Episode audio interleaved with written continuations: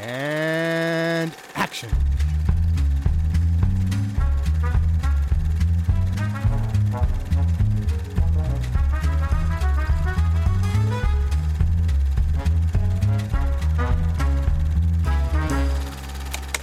I mean, when we grow up, you just expected the cut to the stuntman.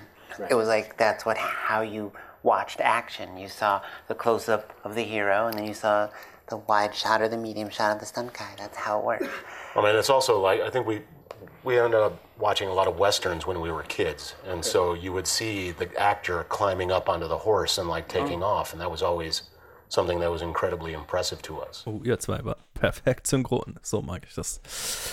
Hallo und herzlich willkommen zu Directed by The Wachowskis. Ich bin der Joe und der Ted hängt auch mit ab. Hey! Und der Luke. Hey, ebenso. ich hänge nicht, ich sitze. Fair, fair. Ich glaube, keiner von uns hängt wirklich. Ich habe eine Hängematte auf, auf meiner Boah, eine Hängematte aufnehmen wäre schon geil, ne? Ja. Ja, ja. Aber ich glaube, das wäre dann so, also das wäre, glaube ich, unspannend anzuhören, weil man dann so die ganze Zeit dann, das ist so ganz schläfrig. Und Ja, dann, genau. Passt gar nicht mehr. Hä, was? Worüber haben wir Ja. geredet? ja, dann dieser Film. Fünf Minuten ja, weggedöst. so, so. Ja, mhm. Ich habe schon lange nicht mehr im Stehen aufgenommen. Ich glaube, das muss ich mal wieder machen. Ich, ich wünschte, ich hätte einen höhenverstellbaren Tisch, weil äh, das wäre definitiv ideal. Ich meine, also nur mal an, an äh, um, um die Tangente zu Ende zu bringen, nur um unseren ZuhörerInnen näher zu bringen, wie es sich anhört, wenn ich meinen Tisch höher kurbel. So, und So- mehr so- erspare ich so eure große, Ohren. Ma- gro großes Gerät. Apropos nach oben. Nach oben geht's in diesem Film, oder? Okay, okay, nice. Also, ja, fast. Also, I'll take it. Jupiter Ascending ist unser vorletzter Film schon in dieser Staffel. Oh mein Gott. Nach, nach, nach zwei Jahren Hitchcock ist das fast schon, also. Und wir haben ja nicht mal das jetzt alles am Stück aufgenommen. Wir hatten immer mal Pausen dazwischen und Es fühlt sich, als ob wir erst angefangen hä- hätten. ja, Im Vergleich also zu ich Hitchcock. meine, Ja. im Vergleich zu Hitchcock war das ja, äh, Hitchcock war ja das ja nur die, unsere erste Subsection. nicht mal. ja, also genau. Mehr. Ja, genau, die erste Subsection war mehr als diese gesamte Staffel. Also, Ja. naja, ich, das war ja auch das Ziel, ne? wir genau. wollten ja mal was Relaxeres machen, zwei Staffeln lang. Also von daher, ja, diese und die nächste Staffel sind, sind Snacks. und wir sind bei dem vorletzten, also beziehungsweise dem letzten Film der Wachowskis zusammen. Weil den nächsten Film, den vierten Matrix, hat ja dann nur Lana Wachowski gemacht. Lana Wachowski gemacht. Und genau, Jupiter Ascending ist der Film. Es spielen mit Channing Tatum, Mila Kunis, Eddie Redmayne und tatsächlich äh, Sean Bean, genau. Und dann ganz, ganz schön viele von späteren äh, Sense8-Leuten, zum Beispiel äh, Tuppence Middleton. Und, äh, wer war es denn noch? Ich, ich weiß gerade gar nicht mehr. Ach genau, äh, äh, Baydona ist ja auch wieder dabei und Ja. Ah, Gugu und Bethara ist ja dabei. Ja, viele, viele gute Leute auf jeden Fall. Und es ist ein komplett von den Wachowskis origin, äh, originell entworfenes Sci-Fi-Story-Konzept. Und es geht um eine junge Frau, die äh, herausfindet, dass sie die Erbin einer intergalaktischen Adelsfamilie ist, die tausende Jahre oder ja doch tausende Zehntausende. Jahre, zehntausende Jahre leben und äh, ein, ein, ein, im Business der, des Planeten Harvestens sind, wo sie ganze Planeten mit Leben besiedeln und diese dann irgendwann ernten, um eine Substanz herzustellen, die jung macht. Adrenochrom, sage ich euch. Ja. Die haben es gemacht, bevor es cool war. Ja, genau. So.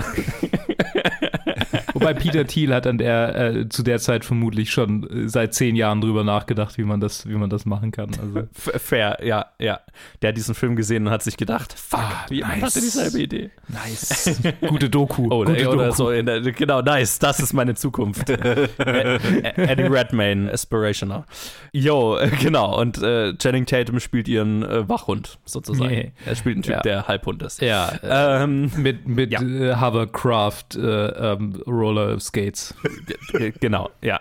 Und ganz viele, ganz viel Action, sehr k- crazy Visuals. Also ich hatte den damals im Kino gesehen und ich habe mich sehr an diese Jupiter-Gaswolken und so wei- weiter äh, erinnert. Aber ich frage erstmal Ted, dich, hattest du den Film schon mal gesehen? Und äh, wie ging es dir jetzt damit? Ich hatte ihn noch nie nicht gesehen. Ähnlich wie Cloud Atlas habe ich nur das nicht allzu positive Feedback zu dem Film von, von, der, von der Welt äh, mitbekommen und äh, de habe dementsprechend erwartet, irgendwie jetzt, ah, okay, das ist jetzt wirklich einfach ihr erster Stinker. Äh, weil Cloud Atlas habe ich ja auch eigentlich gemocht. Das war ja, Mhm. also fand ich ja nicht schlecht. Und halt eine Sache, die ich halt von Anfang, also bevor ich den Film angeschaut habe, die eine Sache, die mir halt, die ich sehr komisch fand, so, weil ich nichts über den Film wusste, außer das Casting von, von, dem, von dem Duo, ist, dass es für mich ein sehr weirdes Duo für so einen Film ist. Channing Tatum und Mila Kunis sind für mich ein komisches Paar in einem Sci-Fi-Epic. Und das hat sich dann auch irgendwie bestätigt als die einzige Sache, die mir nicht so gefallen hat, weil im Großen und Ganzen habe ich eigentlich, ich hatte eigentlich gut Spaß mit dem Film. Also für mich ist es definitiv kein Stinker. Ich finde, es ist, ich glaube, der, der flacheste, der oberflächlichste Film von, von den Wachowskis bis jetzt. Aber halt trotzdem mit, erstens ist er, finde ich ihn sehr unterhaltsam. Zweitens ist die Action sehr cool gemacht. Vor allem am Anfang fand ich das, äh, wenn auch, wenn, wenn es sich auch in die Länge zieht, aber das, das machen die ja schon seit, seit ihren ersten Filmen. Ja. Das heißt, da muss man halt dann halt mit dabei sein. Und drittens, keine Ahnung, ist es wieder so out there mit, mit so mit, diesem- mit diesem Vorschlaghammer, mit den Themes und mit was sie, was sie hier als Thematik haben. Und ich fand das einfach irgendwie witzig. Und dann halt auch die Performances von dem, von dem restlichen Cast fand ich halt cool. Äh, oder halt, äh, wie soll ich sagen, auch out there. Äh, ich habe ich weiß nicht, ob, ob das da bei, bei, deinen, bei deinen Notizen war oder ob ich das auf Letterbox irgendwo gelesen habe, dass die anscheinend bei, Red, bei Eddie Redmayne ein paar Szenen gecuttet haben, wo quasi gesagt werden soll, dass ihm die Stimmbänder mal zerstört wurden, als er jünger war oder so, keine Ahnung, seinem Charakter und deswegen, dass er irgendwie komisch spricht. Okay. Aber ja, äh, seine Performance, muah, äh, loved it, war sehr unterhaltsam. Aber dann am Ende hat sich aber doch irgendwie doch bestätigt, dass er wie Mila Kunis und Channing Tatum ich ein bisschen äh, underwhelming fand. Als Paar und auch die Charaktere an sich, dass ich einfach nicht so engaged war. Aber da sie halt auch so ein bisschen so Romance oder teilweise sogar halt so auch ein bisschen Rom-Com-mäßig so ein paar cute Interactions mit reingebracht haben, die, wo ich mir auch keinen Schauspieler vorstellen kann, der manche von diesen, manche von diesen Dialogen irgendwie gut hätte rüberbringen können. Aber ja, nee, im Großen und Ganzen, ich finde, es ist ein solider Spaß. Es ist ein solider Sci-Fi-Spaß. Und tatsächlich ist er, schneidet er sogar positiv ab im Vergleich zu vielen Marvel-Filmen, die ich gesehen habe, weil einfach mir einfach mehr Spaß gemacht hat als die meisten Marvel-Filme, die ich gesehen habe. Auch wenn ich jetzt viele von den neuen nicht kenne. Aber ja, positiv überrascht, äh, nachdem ich sehr mit sehr, sehr niedrigen äh, Erwartungen da reingegangen bin. Okay, nice. Luke, wie ging's dir? Ich bin, hm, hm, hm, was soll ich, was soll ich dazu? Ich bin, ich bin überrascht, dass er mir doch so gefallen hat nach allem, was ich davon gehört habe. Irgendwie. Du hattest ihn auch noch nicht gesehen davor. Genau, ich habe, ja, genau, sorry, äh, Struktur. Ich hatte ihn davor noch nicht gesehen. ähm, ich hatte, oh Gott, ich meine, Cloud Atlas hatte ich im Kino gesehen, den habe ich einfach verpasst im Kino. Da hatte ich anderen Shit in meinem Leben, irgendwie, glaube ich, als Kino tatsächlich. Ja, also, ich glaube, ich habe nicht mal bewusst irgendwie realisiert, so dass es von den Wachowskis war, als er rauskam, sondern es war einfach so, ah ja, dieser komische Mila Kunis Channing Tatum Film und ich habe keine Ahnung, was ich mir darunter vorstellen soll. Und dann äh, später hat er sich in meine Wahrnehmung eingereiht als, ah ja, einer von diesen generischen Sci-Fi-Filmen, die ich vielleicht irgendwann mal angucken soll, aller, keine Ahnung, oder von den, nicht generischen, aber von den gescheiterten Sci-Fi-Filmen, aller Valerian und äh, wie sie halt auch alle heißen. So, so hieß er, ne, dieser, der andere gescheiterte Sci-Fi. Cities oder was auch immer. Ja, Kam genau. ja auch relativ um dieselbe Zeit raus. Zwei so High-Concept-Sci-Fi-Dinger, die. Ja, die High-Concept-Sci-Fi-Scheiße, mit der ich mich zu der Zeit rumgeschlagen habe, war Transcendence gefühlt, wobei der kam, glaube ich, ein bisschen Oh. später raus. Das ähm, Nee, hätte ich mal lieber um den geguckt. Zeit gewesen sein. hätte ich mal Also- lieber, hätte ich mal lieber hier ähm, Jupiter Ascending geguckt. Der hätte mir damals definitiv, der hätte mir zu jeder Zeit mehr gefallen als Transcendence. Ja, äh, lange Rede, kurzer Sinn. Ich fand ihn, ja, also er, er ist solide, er macht Spaß, er hat abgefahrene Ideen. Und gleichzeitig, also es wurde oft Marvel erwähnt. Ich habe auch in meiner Review Marvel erwähnt. Und es fühlt sich so ein bisschen an wie, okay, die Producer sagen, okay, das mit Cloud Atlas, ah, hm, hm, ha, war nicht, war nicht der beste, die beste Idee. Wie wäre es, wenn ihr ein bisschen was Mainstreamigeres macht? Äh, diese Marvel-Filme sind doch ganz erfolgreich. Wieso macht ihr nicht einen von denen? Und dann sagen die beiden, hold my beer. ich habe da eine Idee.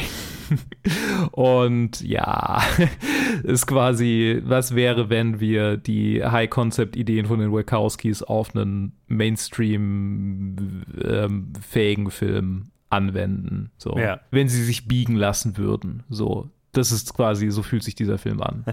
Und finde ich ein bisschen schade tatsächlich. Also ich glaube, es ist nicht mal, dass ich, dass ich irgendwie enttäuscht bin, weil er nicht das war, was ich erwartet habe. Er war besser als das, was ich erwartet habe, weil dann halt doch noch so ein paar Ideen drin sind, wenigstens. Es sind keine wesentlich neuen Ideen. Es ist sogar eigentlich ein bisschen, ist schon fast ein, ein Wachowski-Verse, wo Elemente immer wieder vorkommen. Und ich bin sehr gespannt, wie das in Sense 8, äh, weil das ist das letzte, was ich von denen jetzt nicht gesehen habe, äh, an- äh, Yes. was darin irgendwie an keine Ahnung, äh, hier Red Pill gibt's in diesem Film, Harvesting von People gibt's in diesem Film. so, ne, so immer wiederkehrende Elemente. Ne, also ich meine, in Cloud Atlas gab's das ja auch. Beides, so ein bisschen. Also, ja, keine Ahnung. Ähm, das, das war ein langer Satz, sorry. das ist alles da und das macht es für mich umso schade, dass es halt gleichzeitig so ein generischer Film ist. In, in vielerlei Hinsicht. Alright. Ja, ich glaube, mir geht's ähnlich. Äh, ich, hatte, ich hatte den tatsächlich damals gesehen, als der rauskam im Kino. Ich erinnere mich sogar an die Vorstellung und ich, erinner- ich, ich hatte quasi alles vergessen, außer dass ich mich eigentlich positiv an, die, an, an das Erlebnis damals im Kino zurückerinnert habe. 2015 ist ja jetzt auch schon sieben Jahre her. Boah, krass. Also auf jeden Fall in der Vor-Letterbox-Zeit, weil ich hatte ihn noch nicht gelockt. Ich habe mich, äh, die, die, Dinge, die Dinge, an die ich mich erinnert habe, waren alles so äh, visuelle Elemente. Ne? Also, ich habe ja gerade schon gesagt, die, die Umsetzung von Jupiter und der Stadt im Jupiter und so weiter. Mhm. Das, daran habe ich mich äh, sehr positiv zurückgeändert und das war auch dieses Mal wieder sehr, sehr geil. Lustig auch, weil wir, wir haben einen Kumpel, mit dem ich sehr viel rumgenerdet habe über die Wolkendarstellung und Jupiter- Jupiter-Darstellung in diesem Film. Ja. der da, der da ge genauso damals sehr drauf gestanden hat. Genau, da- das war so ziemlich das Einzige, an das ich mich noch erinnert habe. Und ja, mir geht's ganz ähnlich. Ich, ich weiß, warum ich mich an so viel nicht mehr erinnert habe. Weil äh, storymäßig ist das der schwächste Wachowski-Film, ziemlich sicher, meiner Meinung nach. Ich finde es interessant, weil es halt, also das Coole ist, dass es halt wirklich so eine komplett eigene, unique Welt und Konzept und so weiter ist, dass die sich halt komplett selber wieder ausgedacht haben und Warner Brothers ihnen schlicht die Mittel zur Verfügung gestellt hat, das zu tun. Ne? Also da, das, äh, I love it, äh, voll gut. Ich bin auch so jemand, ich habe lieber ein, ein originelles, gescheitertes Sci-Fi-Epos als äh, den 20. Film in einem immer gleich wirkenden Franchise, so, selbst wenn er, wenn er okay ist. So. Also lieber, lieber ein schlechteres Sci-Fi-Epic als, als das. Und der hier fällt da definitiv drunter, wobei ich den nicht als schlecht bezeichnen würde. Also ich mag den Film auch, aber ich, ich, hier hatte ich so ein bisschen das Gefühl, vielleicht haben sie sich so ein bisschen verloren in, im Worldbuilding, weil, weil was ich an dem Film am schwächsten finde, sind unsere Hauptcharaktere und deren Story. Tatsächlich. Weil die, Welt ist geil. Ich liebe das Konzept. Ich liebe die, das Konzept von der Dynastie an zehntausende Jahre alten Alien der, der, der Familien. Also es war ja so ein bisschen Game of Thrones äh, auf intergalaktischem, Millennia umspannenden Level. So, ne? Ich musste an Dune denken, so mit den so Oder Dune, ja. mittelalterliches, so all diese. Aber halt Yes. trotzdem so, äh, man hat, man, es waren zwar Dynastien und es war so königlich, aber dann aber trotzdem halt modern in einer kapitalistischen Weise, nicht, nicht dieses, Ja. also es geht auch diese, auch mit den Dialogen, so, ah, hier geht es um Profit, hier geht es um Zeit, Zeit ist, Zeit es ist, ist, Geld. ist Genau, es ist so dieses Dune oder Game of Thrones Ding halt rausgeholt aus so einem mittelalter-feudalen Ding und mehr in ein äh, kapitalistisches Ding, wo du lauter Erben eines großen Konzerns hast, ja, die genau. sich versuchen, also es ist so ein bisschen Succession halt einfach, die sich alle gegenseitig versuchen auszuboten und, äh, und, und du hast so die, die so ein bisschen die, ne, nicht Stereotypen, sondern die Archetypen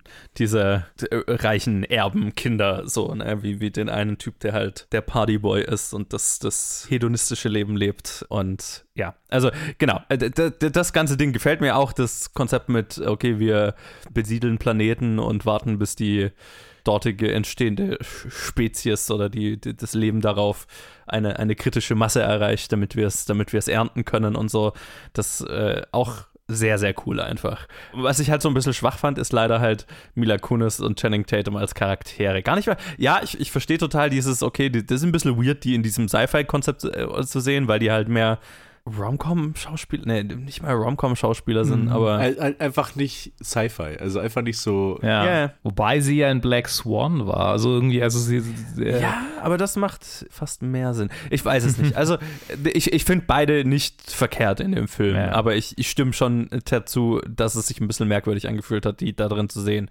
Aber vielleicht lag das halt auch daran, dass die Charaktere so ein bisschen flach waren. Also gerade das Mila Kunis. sein, dass man Mila halt Kunis mehr ist die Charakter- Schauspieler sieht als die Charaktere. Ja. Ja, ja, ja. Also bei, bei Mila Kunis' Charakter geht mir das total so. Also ich finde, sie ist eine sehr langweilige Protagonistin. Ja. Und auch leider eine, die in dem gesamten Film nicht wirklich was zu tun hat, so, sondern die halt stolpert von Szenario in Szenario und kriegt von Leuten gesagt, was jetzt gerade passiert und wer sie ist und was sie ist und hat wenig Dinge, die sie selber tun kann in diesem ganzen Film, was so überraschend für die Wachowskis ist, weil so schwache Protagonisten war jetzt noch nicht so ein Thema bei denen. Hm. ja. Deswegen, ja, und auch so ein bisschen schade, komme ich gleich zu, äh, wenn man eben deren Hin Intention hinter ihrem Charakter kennt, weil ich finde, das ist da nicht so ganz rübergekommen.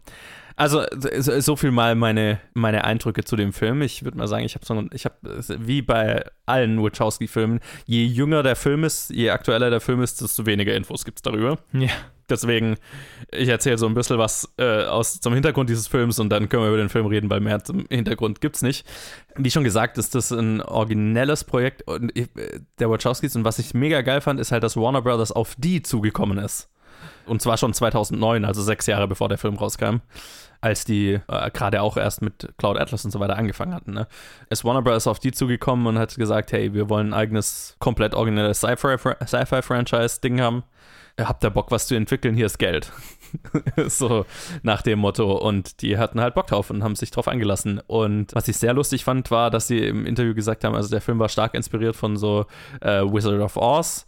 Und das Ziel war eben ganz konkret, keinen stereotypen Sci-Fi-Action-Helden, männlichen Action-Helden als Protagonisten zu haben, sondern, äh, also und vor allem halt keinen stoischen Killing-Machine-Action-Helden als, als Protagonisten zu haben, sondern eine Heldin, ganz bewusst, und äh, die halt Situationen mit äh, äh, Intelligenz und Empathie angeht, anstatt mit Gewalt. So, ne?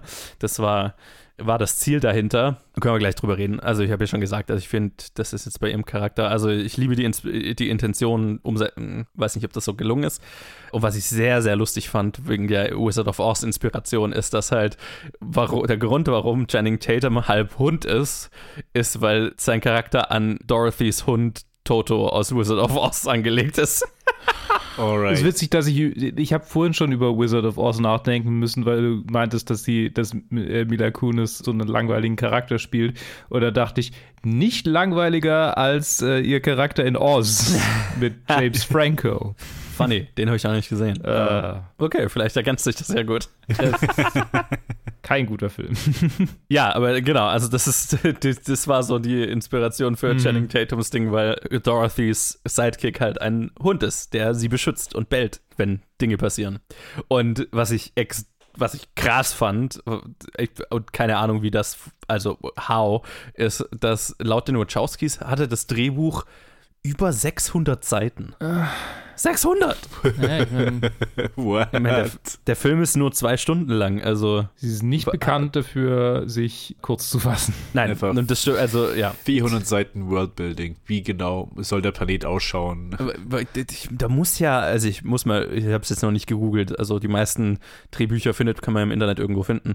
Äh, ich muss mal schauen, ob man das irgendwo findet, weil mich würde es interessieren, wie das geschrieben ist, weil ich kann mir nicht vorstellen, dass das alles ganz klassisches Drehbuch viel, aber Drehbücher bestehen ja hauptsächlich aus Dialog und kleinen Szenenbeschreibungen oder so. Ja. Ich kann mir nicht vor, also wenn das der Fall wäre, dann müssen sie ja drei Viertel entweder nicht gedreht oder geschnitten haben. Also das ist, kann ja gar nicht sein. Ja, also ja. ich schätze mal, das wird halt ganz viel aus Erklärungen und so weiter noch bestehen, ne? Mhm. dass man dann sagt, okay, hier der Charakter taucht auf und jetzt machen wir zwei Seiten Erklärungen zur Umgebung und zu dem Charakter oder so. Weil- Wahrscheinlich, weil, ja. Sonst kann ich, weil, also, ab, pff, mein Hirn ist geschmolzen, als ich das gelesen habe.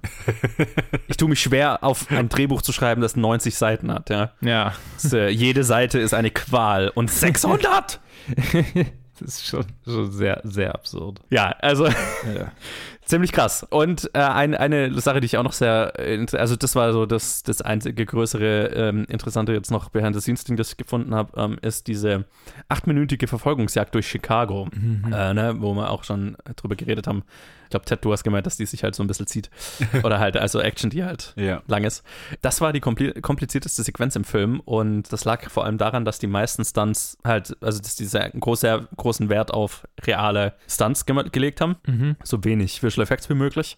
Und die ganze Sequenz spielt ja zur Golden Hour. Also den sechs Minuten jeden Tag exakt zwischen Sonnen, also zwischen Tag und Nacht, ne? Morgens oder abends. Nee, es muss, glaube ich, abends sein, wo die Sonne exakt am Horizont ist, ne? Und du hast halt so ganz magisches Licht, bla bla bla. Und weil halt das äh, die gesamte Sequenz zu diesem, zu dieser Tageszeit gespielt hat, mussten die Schauspieler, also Mila Kunis und Channing Tatum, über den gesamten sechsmonatigen Drehzeitraum jeden Tag Shots dafür drehen. Immer jeden Abend oder morgen. Ich glaube morgen. Ich war, keine Ahnung. Hab's jetzt nicht mehr genau im Kopf. Aber auf jeden Fall jeden Tag wurde quasi ein Shot dafür gedreht. Innerhalb Ja. dieses, Se- dieser sechs, nein, weil jeder Tag hat sechs Minuten, in denen du das drehen kannst. Ja, Lichtmäßig. total verrückt. Das fand ich extrem krass. Während man Aber so auch cool. munter an dem restlichen Film arbeitet, ist einfach so, okay, diese sechs Minuten, das ist der Slot für, für diese eine Szene. Drop everything. Äh, Es heißt ja auch irgendwie, dass, dass die, egal wo die gerade gedreht haben, immer einen fetten Greenscreen und Stunt-Rigs und so weiter mit sich rumtransportiert haben, Ja. um an jeder Location so ein Greenscreen-Stunt-Rig aufzubauen, damit sie zur richtigen Lichtsituation dann kurz den Stunt morgens oder abends noch machen können. Nice. Schon sehr cool. Also, es ist interessant, weil wir, wir hören es halt irgendwie fast zu jedem von jedem Film. So zuerst bei, bei, bei Matrix 1 mit den Kameras, bei Matrix 2 mit dieser äh, Autobahn, die sie gebaut haben, bei Cloud Atlas mit diesem Ja. super crazy, wer was dreht und komplett äh, verworrener Zeitplan. Und jetzt ist halt hier so, okay, wir haben uns halt, anstatt es uns jetzt mal ein bisschen einfacher zu machen, machen wir es halt trotzdem noch schwerer, einfach nur für diese eine Szene, für diese, für diese eine Sequenz. Müssen wir die über sechs Monate lang ziehen. Ja, aber das, das ist so, was ich halt an, den- an den beiden so zu schätzen weiß. Ja. Ja. Also auch so, so, eine, so ein Commitment zu praktischen Effekten und so. Obwohl der Film natürlich unglaublich Visual Effects lastig ist. Äh, Ich meine, jeder ihrer Filme, außer Bound, ist unglaublich Visual Effects lastig. Aber dann halt doch das Commitment zu so viel wie möglich, so viel real wie möglich. Und halt auch ganz speziell habe ich Channing Tatum in dem Interview sagen sehen, das Vermeiden von Digital Doubles. Also, das ist immer dann, wenn für einen Stunt ein Charakter komplett durch ein digitales Double ersetzt wird. Äh, Quasi 90% der Action, der Marvel-Action-Sequenzen bestehen aus Digital Doubles. Ja. Ja. Also, wo dann nicht mal mehr ein Schauspieler irgendwelche Stunts macht, äh, sondern das komplett digitale Charaktere sind. Und einigen Marvel-Filmen sieht man das auch sehr deutlich. Das ist eines der wenigen Mankos, das ich an Black Panther zum Beispiel habe, ist, dass am Ende in, der, in dem finalen Showdown, du siehst genau, wo das Digital Double, die Digital Doubles den Kampf übernehmen. Sehr schade leider. Und äh, genau, das sollte hier total vermieden werden, was ich sehr, sehr cool finde. Ja, die halten an ihren Prinzipien. So, so wollen wir es machen und irgendwie kriegen wir das schon hin. Und dann zieht sich's halt. Aber Ja. ja. ist sehr stark. Yo, habt ihr, habt ihr eine Sequenz, eine Szene, ein- einen Aspekt dieses Films, der euch besonders raussticht, mit dem ihr anfangen, anfangen wollt? Eddie Redmaynes Performance. Okay, okay. Das ist keine spezifische Sequenz. Es ist äh, ein dauerhaftes Ding. Und äh, erst fand ich es nervig, dann fand ich es interessant, dann fand ich es wieder weird. Also plötzlich äh, seinen Echsen-Gargoyle-Typi angebrüllt hat. Ja, es, es ist eine, ja, seine, eine- seine Stimme so richtig bricht, so, oh, Ja. dude, ich weiß nicht, wie ich es finden soll. Es ist eine Entscheidung. Aber das sage ich, das sage ich immer bei so, bei so Performances, die eigentlich irgendwie scheiße sind, aber eigentlich auch gut. Und ich weiß nicht so richtig, das sage ich immer, das ist eine Entscheidung. So, ich respektiere, dass sie eine Entscheidung getroffen haben. Ich weiß nicht, ob ich es für eine gute Entscheidung halte, aber es ist eine. Ah, keine Ich finde für die, für, ich meine, die Welt, die sie aufgebaut haben, ist, ist sehr simpel in der Thematik, also in den Themes, die sie behandelt. Und dann so einen Charakter zu haben, den wir dann aber nochmal so richtig als, eigentlich als Karikatur halt schon fast Ja. darstellen. Für mich hat es super gepasst. Er hat mir von Anfang an sehr viel Spaß gemacht. Beziehungsweise, ich habe vorhin, habe ich gelogen, nicht gelogen, sondern äh, das ist war eine Sache, die ich wusste über den Film. Ich, von seiner Performance habe Mhm. Das ich ist ja auch so einer der, der kontroversesten, oder was heißt kontrovers, der halt der Aspekt, die die Leute immer sagen, warum der Film kacke ist. Ja, ja, genau. Ne? Also er hat ja auch einen Razzie dafür gewonnen. Also Ja. gewonnen, in Anführungszeichen. Und ich Obwohl nicht kacke Razzies nennen. nichts bedeuten, aber, ja, ja, ne, klar. aber ja. Ich würde es nicht kacke nennen. Mir hat es total gefallen. Also für mich, äh, für, für diesen Over the Top irgendwie so, okay, was ist, wenn Kapitalisten wirklich einfach nur unsere DNA trinken oder was auch immer sie da, für, da herstellen? Ich habe das kann ich nicht schon eine Weile her, seit ich den Film gesehen habe. Adrenochrom. Ja, ja, es ist, es, es ist, ja, genau, es ist eine, eine, ein, ein synthetischer Stoff aus unserer Lebensessenz Ja, sozusagen. genau. Also, wenn wir halt so einen Plot haben, mit so einem Charakter, dann kann man ihn auch mal so als den absoluten Bösewicht, der aber auch, keine Ahnung. Also, ich fand's einfach lustig. Ich, also, Ich, ich stelle mal eine steile These in den Raum.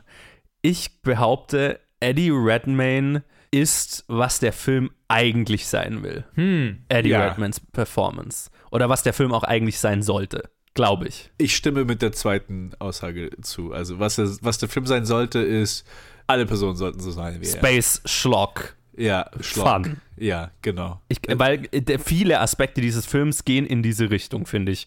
Wo man merkt, okay, da ist Inspiration von Sachen wie Flash Gordon oder sowas, ne? Also so ähm, schlocky, nicht negativ gemeint, ne? Schlocky, fun Sci-Fi. Äh, einfach, okay, äh, äh, wacky Space, äh, Space Abenteuer. So. Ne? Ne, also, der, der hat fucking, fucking Echsen-Typen. Und Channing Tatum skatet auf Hollow, auf, auf, auf, auf Hover-Skates rum und hat spitze Hundeohren. Da, da, da ist einfach sehr viel Schlock in diesem Film. Ja. Und ich glaube, tonal ist es fast zu ernst manchmal. Ja. Ich glaube, be- oder beziehungsweise äh, das ist, irgendwo dazwischen und ich glaube, ich habe das Gefühl, es wäre wahrscheinlich erfolgreicher für mich auch noch, obwohl ich es mag, alles in allem, wenn es jetzt sich mehr in eine Richtung lehnen würde, vollständig so, ne? Also äh, entweder wir lehnen uns voll in den, okay, wir sind halt einfach ein witzig unterhaltsames Space Adventure oder wir sind so ein bisschen ernsterer Kapitalismuskritik.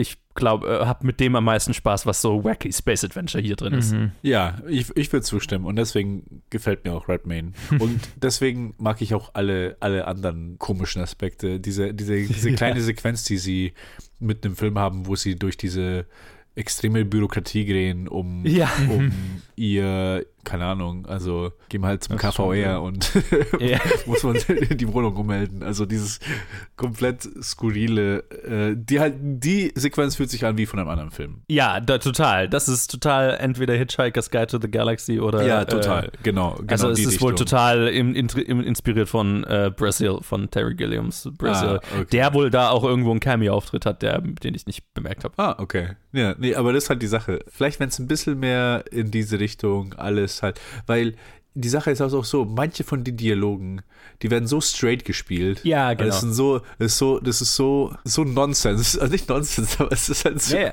Also, Ja. Ah ja, äh, Bienen sind genetisch Ja, modifiziert, genau. um fucking, äh, um königliche Personen zu erkennen. Also, Alter. Fucking, fucking Sean Bean Sean spielt Bean. einen Charakter, der halb Biene ist. Ja. It is wacky Space Adventure. Es ist einfach nicht. Es, Das ist kein ernstes, keine ernste Space Opera. Das ist ähnlich wie Vala, Val, äh, Valari, Valarian, wie, wie heißt das der? ich glaube, es ist nicht äh, Planet of a Thousand Cities oder City Genau, of a Thousand ja, ja, aber irgendwas mit Valerian. Val- Valerian. Valerian. Das ist sehr verwirrend mit House of the Dragon, was halt aktuell, was wir aktuell Ja, schauen. stimmt. Das ist, weil da gibt es ja Valyria und die Valarians und Ja, genau. Und jetzt gibt es noch gibt's Valerian. noch Valerian, The City of a Thousand Planets, was sehr ähnlich vom Ton ist.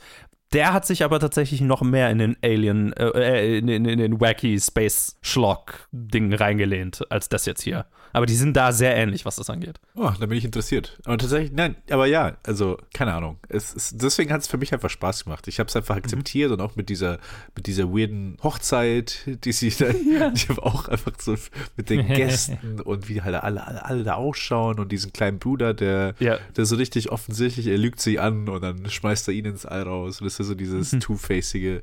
Keine Ahnung, es ist, es ist so, es ist so simpel und deswegen greift das Ernste nicht so sehr und deswegen sage ich immer die ganze Zeit, es macht mir so viel Spaß, weil, dies, weil ich mich auf diese Sachen fokussiere, weil ich glaube, wenn ich länger drüber nachdenke, dann bin ich wirklich da, stimme ich dir zu, Joe, dass einfach so das Ernste, also dieses Hin und Her, dass es nicht so gut funktioniert, dass sie sich wahrscheinlich eher in eine oder in die andere Richtung hätten lehnen sollen und für mich war es eher so dieses spaßige, schlockige, was, was, was es mir angetan hat. Ja, genau. Also f- f- eben die Elemente, die mir am meisten Spaß machen, sind die, die halt so ein bisschen drüber sind. Deswegen passt auch Eddie Redmans Performance für mich ganz gut. Auch halt, ne, dass er eine fucking Stadt im Jupiter hat und das einigermaßen wohl richtig dargestellt ist, wie das aussehen würde, so von der Struktur des Gases und, und ne, der Gase und der Wolken und bla. Von den Größenverhältnissen stimmt es wohl nicht ganz, aber sonst ist das wohl einigermaßen akkurat und sehr gut umgesetzt, habe ich mir sagen lassen. das ist halt, das ist so drüber. I love it. Ja. Ne? Also die ganze Sequenz, wo die dann da in den Jupiter, in die Jupiter-Gase reinfliegen und dann diese Stadt da halb, ne, dann den Bach runtergeht und ah, äh, das, das ist, das ist die Over-the-Top-Weltraum-Kacke, die ich, die ich geil finde. äh, äh, und die mir auch Spaß macht. Genau, genau eben wie fucking Space Corporate Dudes, die ganze Planeten harvesten, um Adrenochrom herzustellen. das ist halt einfach als Konzept, Ja. als Konzept schon so drüber. Ist einfach Bond-Willen hoch. Ja, ja, ja, ja, ja, ja genau. es ist halt, So. es, es, es ist halt so im selben, im selben Maße, wie du hast ja vorhin Hitchhiker's Guide äh, erwähnt. Es ist halt genauso bei Hitchhiker's Guide, weil so, okay, ja, der Planet ist halt einfach im Weg, wir wollen hier eine, eine Straße durchbauen oder was auch immer. Wir müssen einfach Ja, genau. zerstören. Es ist einfach so, es ist so dasselbe Level, nur da ist es halt auf, auf lustig gespielt. Das war halt, dass wir es halt nicht wissen. Und hier ist es halt auf, ja genau, Villain hoch, hoch elf. Ich, ich glaube, es hätte einfach mit mehr Augenzwinkern, es hätte mehr, ein bisschen mehr Augenzwinkern gebraucht. Ne? Und man, ich habe manchmal so das Gefühl, aber natürlich, ich meine, die haben das geschrieben und Regie geführt. Also es kann ja fast nicht so sein, als hätten sie es ursprünglich anders intendiert. Das kann ich mir fast nicht vorstellen. Aber halt gerade so Sachen wie auch, dass Mila Kunis am Ende, okay, sie ist dann die Herrscherin, bla bla bla, aber dann geht sie trotzdem wieder Toiletten schruppen und äh, ne? also das ist ja, das ist ja, das ist lustig, das ist in sich lustig. Äh, Ich glaube, da hätte es sich einfach deutlich mehr reinlehnen können, anstatt da so ein, anstatt das ernster zu spielen, was es jetzt halt tut. So. Ja, das Ende fand ich sehr tonal, sehr. Ich war einfach irgendwie verdutzt irgendwie. Ich, hab- ich habe nicht Das erwartet, dass sie in die Richtung gehen. Ich kann es gerade nicht beschreiben, was, wie ich mich gefühlt habe. Es hat einfach so wie so, ah, keine Ahnung. Es ist nicht eine Teen-Comedy oder eine Teen-Romance, aber diese, diese Art von Film, wo halt am Ende alles wieder so, das Drama ist vorbei, wieder alles beim Alten und jetzt geht's halt das Leben weiter. Und es, ich fand es einfach so komisch, nach, nach dem Plot so ein Ende zu haben. Ah, komische Entscheidung. Ja, wo, wobei ich es interessant finde. Also, äh, das hat, das hat mir eigentlich ganz gut gefallen, dass es nicht so. äh, Ist ja auch so ein bisschen, okay, wir machen das nicht ganz typische, das nicht klassische, okay, jetzt hat sich ihr Leben komplett verändert, sondern wir machen ein, naja, sie hat immer noch, sie, sie kommt zurück in ihr altes Leben, hat das vielleicht ein bisschen schätzen gelernt und, aber hat trotzdem noch, hängt trotzdem noch mit ähm, Hunky Channing Tatum Halbhund rum und äh, fliegt äh, auf äh, Skates Nice. durch die Gegend. Ja, why not? Ja, ja. Es ist sehr wacky. Und ich hätte mir einfach gewünscht, dass es sich da mehr reingelehnt hätte. Ich stimme zu. Ich habe gerade drüber nachgedacht, wie tragisch es irgendwie ist, dass Schlock immer so ein bisschen als, also das, weil ich habe über diese goldene, die, die, die, die, den Razzie für Ed, Eddie Redmayne nachgedacht und dachte mir, das ist sowas, das ist so derart offensichtlich, ihn als schlechtesten Nebendarsteller zu nominieren, weil es halt, Ja. ja, du hast schon recht, es ist, es ist Schlock und Schlock ist Absicht. So. Und Ja, ich meine, so ein bisschen, ich, keine Ahnung warum, aber ich hänge gerade irgendwie mit Gedanken fest und deshalb möchte ich es kurz aussprechen, dann ge- geht's vielleicht weg. Es fühlt sich an wie ein Nostalgia-Critic-Level an Criticism. So. das beschreibt die Razzies ganz gut. Ja, Ja, ne, ja, es ist einfach äh, kein, überhaupt kein Insight, sondern wir, wir sind auf der Oberfläche, wir schwimmen auf der Oberfläche und so, oh, das sieht schlecht aus, also ist es schlecht. Ja. So, Die Razzies sind eine Publicity, ein Publicity-Stunt jedes Jahr. Die haben keinen. Weil ich meine, Prinzip, ja, ich meine, man kann hinterfragen, ob es Sinn macht, irgendwie das, irgendeine Auszeichnung für das schlechteste XY zu geben, ist schon in sich, finde ich, fragwürdig, aber das ist Geschmackssache. Aber ähm, die Razzies sind ja nicht wirklich, sondern es sind irgendwelche random Leute, die halt das beschließen, was vergeben wir dieses Jahr. Es ist keine Kritikerorganisation oder so, die jetzt wirklich einfach alles dieses in dem Jahr gesehen hat und wirklich ernsthaft da sich Gedanken gemacht hat, okay, was, was war wirklich aktiv schlecht dieses Jahr, sondern okay, wir, die, die lehnen sich einfach immer in den einen Film, der in dem Jahr, über den sich Leute lustig gemacht haben, so, und dann hauen wir da nochmal drauf. Mehr, ist- mehr sind die Razzies nicht. Ja. Ja, und in dem Jahr, lustigerweise, ne, ist das äh, derselbe Abend sogar, an dem Eddie Redman auch seinen Oscar gewonnen hat für äh, The Theory of Everything. Also der hat dann am selben Abend einen Oscar und einen Razzie gekriegt. Sehr witzig. Ach, sind die im selben Jahr rausgekommen? Ja, ziemlich sicher. Ah, nee, nee, bei Fear Everything. Okay, das war ein Jahr vorher, aber vielleicht war das so zur selben Zeit. Aber dann die Oscar-Saison. Weil ich habe gerade, ich Ja, hatte ja. gerade nachgeschaut, weil äh, 2015, als Jupiter Ascending rauskam, kam auch The Danish Girl raus. Da, da kann ich mich daran erinnern, dass, dass da, ich weiß nicht, ob er da was Oder hat er, da, hat, er dafür, hat er dafür seinen Oscar gekriegt? Kann sein, dass er dafür seinen Oscar Kön gekriegt hat. könnte gut sein. One Oscar Win. Ja, das könnte. Ah, nee, gewonnen hat da nur äh, Alicia Vikander. Ja, die, ja, genau, die hat für Danish Girl gewonnen. Nee, ich glaube, das hat sich. Oder er war nominiert im, mich im, im selben Abend, ich weiß es nicht mehr. Egal. Ah ja, klar, natürlich. 2015, ja, das war Theory of Everything, hat er gewonnen. Aber Ja. dann danach war er dann nur, 2016 war er dann nominiert für Danish Girl. Ja. Also auf jeden Fall war es halt gerade sein Moment, was die Oscars anging in diesen zwei Jahren und da hat er auch einen Razzie gekriegt. Also ich würde sagen, das nennt sich Range. Ja, äh, man kann viel über Eddie Redmayne sagen, aber nicht, dass er, dass er keine Range hat. Nein. Eine Sache, die ich lustig fand, Ja. oder halt auch irgendwie topical, ist, dass äh, Mila Kunis' oder Familie in dem Film ja russische Immigranten sind, ne? Und äh, Mila Kunis ist ja tatsächlich Tochter von Einwanderern, beziehungsweise sie ist in der Ukraine geboren. Ja, Und bis zu ihrem zweiten Lebensjahr oder so hat sie dort gelebt. Aber das wusste ich tatsächlich. Tochter ukrainischer Einwanderer. Das wusste ich tatsächlich, weil ich kürzlich Bad Moms, quasi die, die letz, das letzte Viertel von Bad Moms geguckt habe und während dem Abspann laufen Interviews mit quasi den Yes. Darstellerinnen und ihren Müttern und da Ah, hat sie es kurz okay. angesprochen. Da habe ich mich auch noch dran erinnert, genau. Und eine Sache, die halt auch sehr weniger lustig, äh, mehr krass war, äh, ähm, der Film hätte ursprünglich schon 2014 rauskommen sollen, aber musste verschoben werden, damit die über 2000 Visual Effects, Shot, äh, Visual Effects Shots fertiggestellt werden konnten, die dieser Film in sich hat. Und äh, das hat das Budget von ursprünglich 130 Millionen auf circa 210 Millionen Dollar aufgeblasen. What the fuck? Oh, Ist halt nochmal so ein gesamtes Filmbudget obendrauf für die Visual Effects Shots. ja, ge- Für die Finalisierung der Visual Effects Shots. Alter. wie wäre der denn eingespielt nochmal? Ja, äh, als der Film dann rauskam, zu größtenteils negativen Kritiken, äh, gab es ein Einspielergebnis von 183 Millionen Dollar weltweit. Ich, Das ist so. weit vom Break-Even entfernt. Yep. Weit. Ist, glaube ich, der größte Flop der Wachowskis. Ja, hört sich so an. Also ich meine, die letzten drei Filme waren, glaube ich, ja alles Flops. Also, ja, Speed Racer, Cloud Atlas. Ja, Cloud Atlas so halb, aber äh, schon auch nicht kein, kein Hit. Und äh, Jupiter Ascending hat aber, glaube ich, am meisten Kohle verloren. Speed Racer habe ich gerade nicht mehr auf dem Schirm, aber der war auch nicht, glaube ich, nicht so teuer wie der Rest. I don't know. Aber kein, kein Winning Streak auf Ja, jeden Fall bisher. Ich sehe auch gerade, der nächste Film wird auch, ist auch kein, kein Hit gewesen. Was mich jetzt Mhm. überrascht. Huh, das das habe ich gar nicht auf dem Schirm tatsächlich. Warte, ich sag's jetzt einfach mal.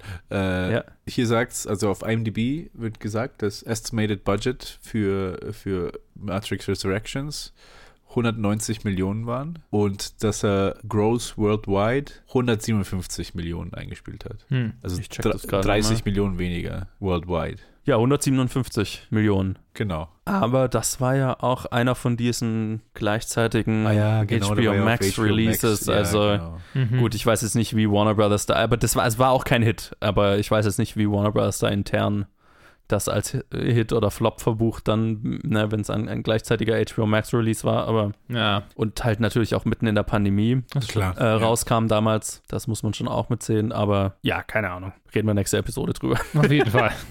Yo, Yo. habt ihr noch Gedanken? Ja, ich, ich habe relativ wenig Gedanken, weil es irgendwie so, ich glaube, ich habe schon die wichtigen Sachen gesagt in meinem, in meinem, die ich mir davor überlegt habe. Also es ist halt schon so, dass ich finde, dass sich so langsam ein Pattern herauskristallisiert. Also irgendwie, Mhm. eins habe ich vergessen, Love Conquers All ist auch drin.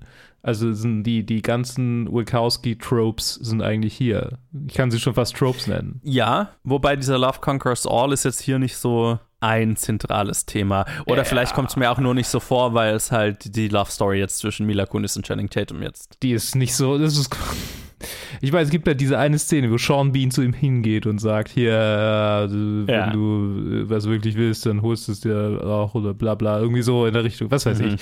Ich kann mich nicht mehr an die Wortwahl erinnern. Ich habe den Film heute angeguckt, aber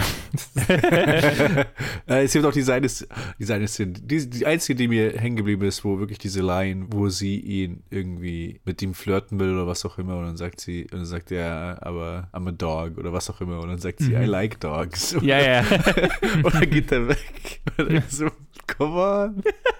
Und dann, dann in dem Moment war ich auch so, ja, okay, ich, Mila Kunis ist okay. Also ich weiß nicht, wer das sonst noch hätte machen können, ohne dass es D- awkward gewesen Das ist fair, finde ich, weil Ja, diese das. Aspekte und das ist vom, vom, vom, vom, vom, vom Writing her ja schon sehr rom-comic oft. Ja. Das, beziehungsweise im Prinzip das gesamte Setup dieser beiden Charaktere ist ein Rom-com-Setup. Ne? das stimmt. Die treffen aufeinander und haben eine awkward Interaktion, aber sind durch Umstände aneinander gekettet und über die Zeit äh, wird es dann immer weniger awkward und sie verlieben sich tatsächlich Ja. ineinander. Das ist super, ein super Rom-Com, klassisches Ja. Rom-Com-Setup eigentlich, nur halt in einem Sci-Fi-Epos. Ja. So, ne? Sehr lustig. Also, da macht das Casting von Channing Tatum und Mila Kunis dann schon mehr Sinn, finde ich. Eigentlich habt ihr gelesen, dass Ja, aber- eigentlich Natalie Portman Ja. hätte gecastet werden sollen. Wer? Wurde ja schon erwähnt, ne? Ja, sorry. Nee, ich habe noch noch nicht erwähnt, aber äh, ich habe es gelesen. Ja. Wer Und Natalie Portman? Ah, Natalie Natalie Portman. Und die hat es, weil sie es nicht machen konnte, hat es dann wohl tatsächlich, äh, hat Mila Kunis vorgeschlagen, wenn ich mich recht erinnere.